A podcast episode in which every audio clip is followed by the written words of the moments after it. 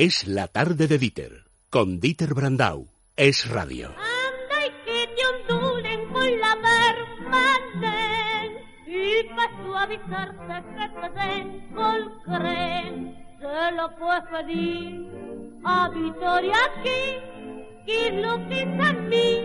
No ha nacido anda y que ondulen con la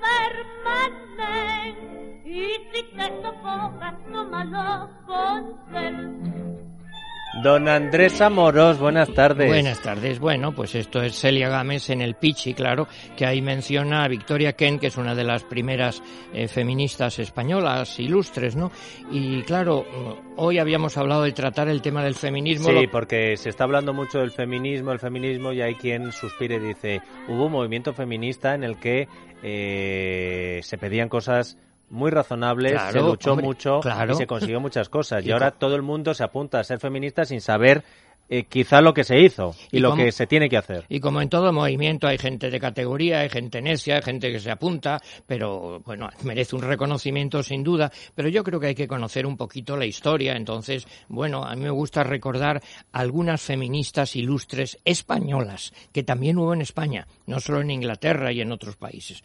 Bueno, el comienzo sería los antecedentes en la segunda mitad del siglo XIX, la primera doña Emilia Pardo Bazán, que todo el mundo la recuerda como novelista, pero era una gran feminista, una gran luchadora por los derechos de la mujer y sufrió mucho por eso. Bueno, pues por ejemplo, mm, la nombraron profesora de literaturas europeas, si no me equivoco, en la Universidad de Madrid.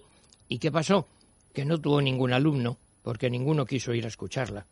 Claro, y entonces por aburrida lo dejó y se fue a su casa. El machismo, bueno, la llamaban también la varias cosas que se metía mucho, quería estar en la academia, la eh, en fin, eh, que no se puede evitar, la inevitable, una cosa así, pero una capacidad de trabajo tremenda, por ejemplo, publicaba una revista mensual de unas mm, 250, 300 páginas mensual hecha por ella.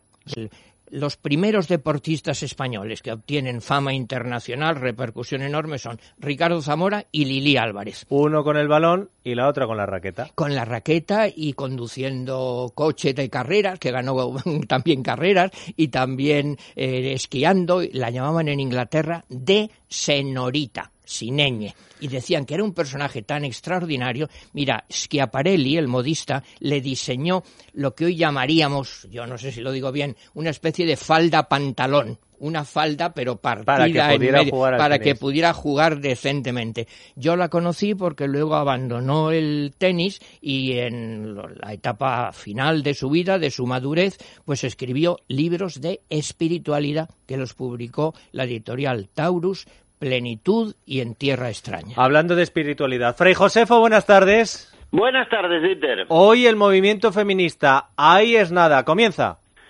Allá va, yo voy a hablar de las feministas actuales, ya que Amorós ha hablado de las pretéritas.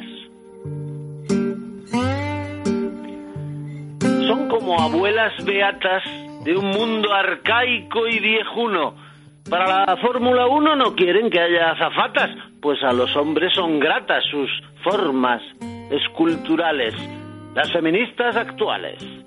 En su barullo ideológico confunden, y no es casual, género gramatical con el sexo, que es biológico, disparate morfológico y de los más garrafales. Las feministas actuales. El hombre no es complemento, sino rival y enemigo al que hay que darle castigo, reprensión y hasta tormento.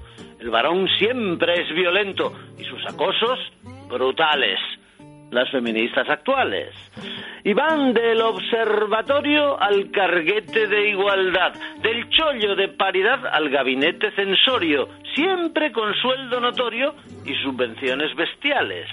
Las feministas actuales recriminan con afán y con facundia hiperbólica a nuestra Iglesia Católica y del mundo musulmán. Pues nada, lo del Islam son cuestiones culturales las feministas actuales. Ser madre es una opresión, enamorarse un atraso, sentir ternura un fracaso y la lealtad al varón, el afecto y la pasión, pues son constructos sociales. las feministas actuales. La historia entera es la guerra por liberarse del macho, que ya desde bien muchacho en avasallar se emperra. No hay un lugar en la tierra sin machos dictatoriales. Las feministas actuales. Sempiterno victimismo, inagotable cliché, el tópico de la fe del anticapitalismo. Todo a causa de lo mismo. O sea, los genitales. Las feministas actuales. Fray Josefo, muchas gracias. Un Venga, abrazo. Un abrazo. Decía yo, Mercedes Fórmica, ¿de qué me suena? ¿De qué me suena? Es que Podemos quiso quitar una estatua en Cádiz. Bueno, de hecho retiró un busto. Sí, y ahí fue Cádiz, cuando claro. se, se salió. Y además Pedro Fernández de Barbadillo creo que publicó algo en Libertad Digital. Claro. Y ahí es cuando yo descubrí algo que ignoraba totalmente. claro. La reformica Las reformicas y la se llamaron, llamaban claro. porque había sido una mujer Bueno, la pues- que lo había impulsado. Pues mira, reformar 66 artículos del Código Civil pues eh, tiene cierta importancia. A esa nunca la reivindicarán. Don Andrés Amorós, muchas gracias. Hasta el próximo día. ¿Cuánto aprendemos? ¿Cuánto aprendemos en esta sección? Me gusta el nombre que le pusimos. Aprendiendo aquí en el radio. A las noticias. es el chulo que castiga. Del portillo a la arganzuela, porque no hay una chicuela que no quiera ser amiga de un seguro servido. Pichi, Es la tarde de Dieter, con Dieter Brandau. Es radio.